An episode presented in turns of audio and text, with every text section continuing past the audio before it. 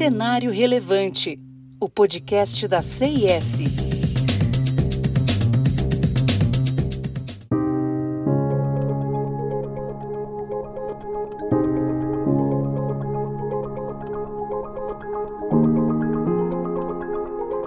Ao menos 80% das empresas que fizeram IPO ou oferta inicial de ações na B3 durante as últimas duas décadas ingressaram diretamente na listagem Novo Mercado. Isso atesta que o segmento consolidou-se como principal segmento na Bolsa Brasileira. Mas por que o novo mercado é mais atrativo, sendo que exige mais das companhias? Antes de responder essa pergunta, André Kramer, Associate Partner da CIS, explica melhor o contexto em que está inserido o IPO. Com a redução da taxa básica de juros da economia do Brasil, as aplicações financeiras de baixo risco estão sendo penalizadas. Um movimento que, apesar de se configurar novidade por aqui, é o normal em países desenvolvidos. Daí a força do mercado de capitais nesses países como forma de investimento. Com essa mudança, investidores institucionais e não institucionais estão buscando outras formas de investimento com maior rentabilidade, mas sempre tentando não correr riscos muito altos. O novo mercado da B3, com as suas regras mais rígidas de padrões de governança corporativa, promove a transparência nas empresas e reduz o risco percebido. O novo mercado foi a opção de 80% dos IPOs nos últimos 20 anos. E esse movimento está beneficiando também as empresas de menor porte, que, dadas as regras claras de governança, estão conseguindo participar do mercado de capitais, mesmo com IPOs de valores mais baixos comparando-se com a média da bolsa. E para as empresas familiares que têm a intenção de realizar um IPO no futuro, estas não podem tardar no início de sua jornada para a governança. Finalmente, até para as startups, esse é um ponto importante. A governança corporativa traz práticas adequadas a cada momento da startup. Estar alinhado a essas práticas traz benefícios para a captação de recursos junto a investidores.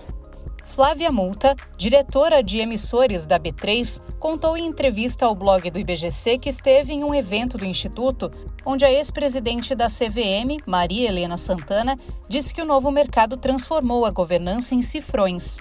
Flávia considera a fala emblemática, pois há ainda quem considere a governança corporativa como algo abstrato. Contudo, quando uma empresa vai para o novo mercado, que é o principal segmento de listagem de governança corporativa da Bolsa Brasileira, e consegue de 500 milhões de reais a 1 bilhão de reais, os olhos brilham, pois é a prova de que a governança é eficaz. Nas palavras dela, o novo mercado faz da governança algo do mundo real. As boas práticas têm o poder de ajudar o empreendedor a desenvolver seu negócio, crescer o empreendimento e, consequentemente, desenvolver o país. O novo mercado, portanto, faz da governança corporativa um mundo real e palpável.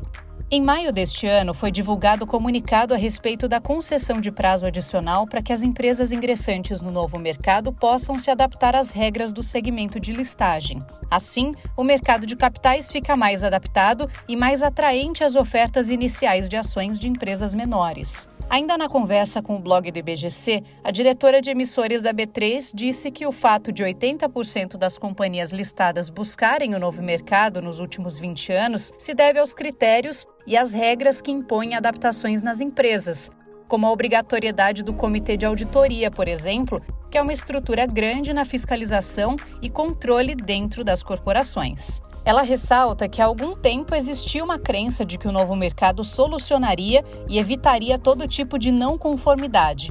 Mas, quando acontecia da empresa não ficar dentro das regras, sempre se questionava o que havia acontecido numa companhia listada no novo mercado. Na verdade, o novo mercado é uma série de regras que ajudam a mitigar riscos de governança, mas não é a solução para todos os problemas. A listagem sozinha não garante tudo. Para empresas que buscam IPO, a orientação é: acredite que a companhia aberta será melhor e irá prosperar de uma maneira melhor. Tenha em mente que, ao abrir o capital, a empresa não deve manter a mentalidade de companhia fechada. Será preciso compartilhar a gestão da companhia, tendo clareza em relação ao passo que está sendo dado. O IPO não deve ser feito só porque o mercado está aquecido e por possibilitar uma entrada de capital.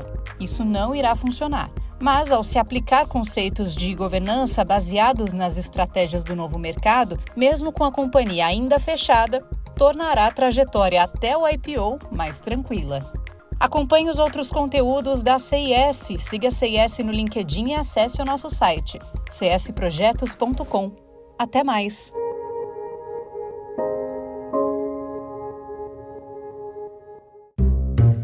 Cenário Relevante, o podcast da CIS.